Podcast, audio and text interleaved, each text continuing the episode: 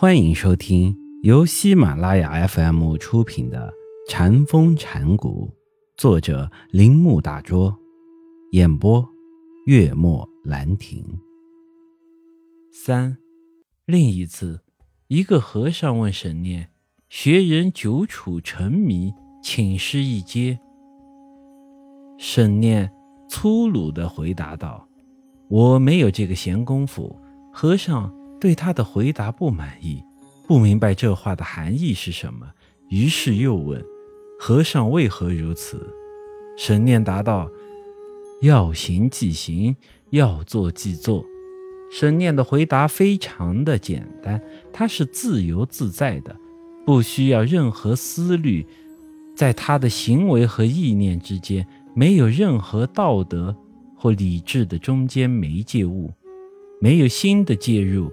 因此，也没有问题扰乱他内心的平和。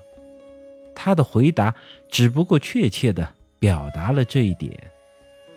四，一和尚问沈念：“如何是和尚不欺人眼？”这个问题确实是要支配这位禅师一切经验的真正无欺的心理态度。通常，我们的眼睛。总是蒙上了各种的尘埃，因而光的折射使我们无法对事物得到正确的看法。深念即刻答道：“看看，冬天来了。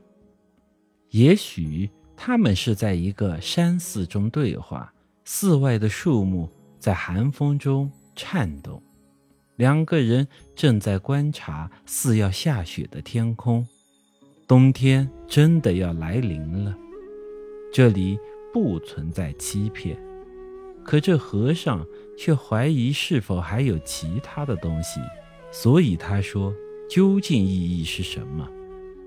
神念答道：“即便春风至。”这里没有深奥的形而上的观念，只是用最平常的言语告诉我们一个简明的事实。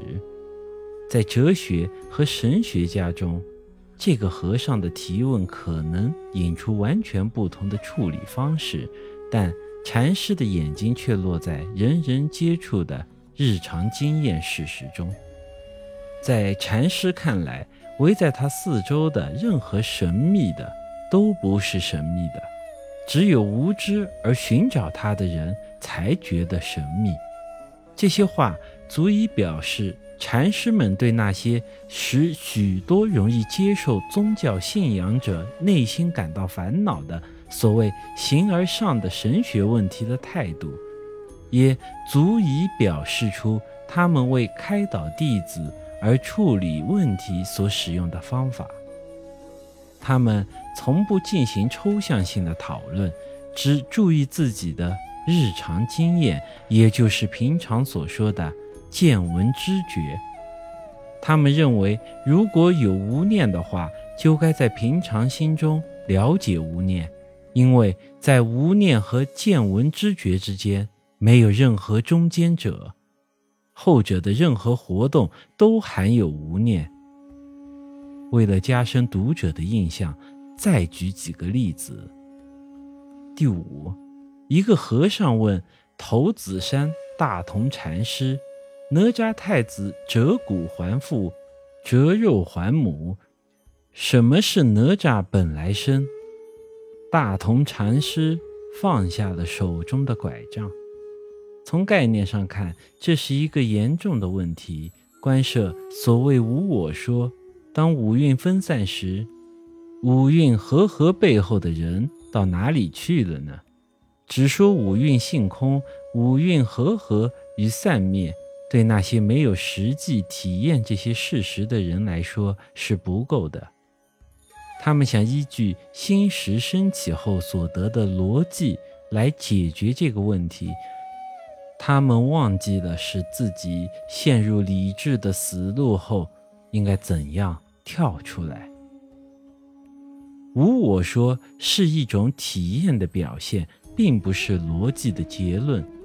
不论他们如何。想用逻辑的精密去获得这一说法，都注定要失败，或者说他们的推理缺乏令人信服的力量。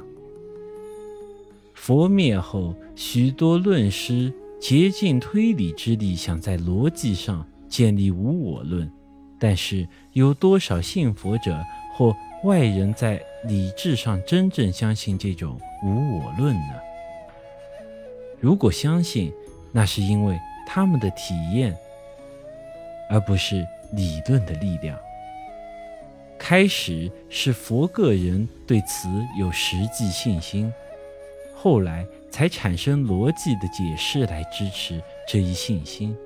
这种解释是否彻底圆满无关重要，因为经验的信心才是继承的事实。这就是禅师们的观点，他们让哲学家去看逻辑方面的东西，他们满足于从自己内心体验得来的结果。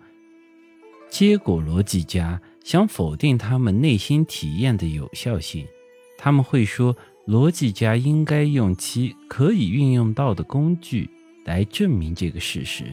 如果逻辑家不能令人满意的做到这一点，也就是在逻辑上确认这个逻辑体验，那么就是逻辑家的失败。现在他对他的工具必须发明一种更有效的运用。人类最大的错误就是把逻辑勉强加在事实上，相反的，创造逻辑的倒是事实。本集播讲完毕，请您继续收听。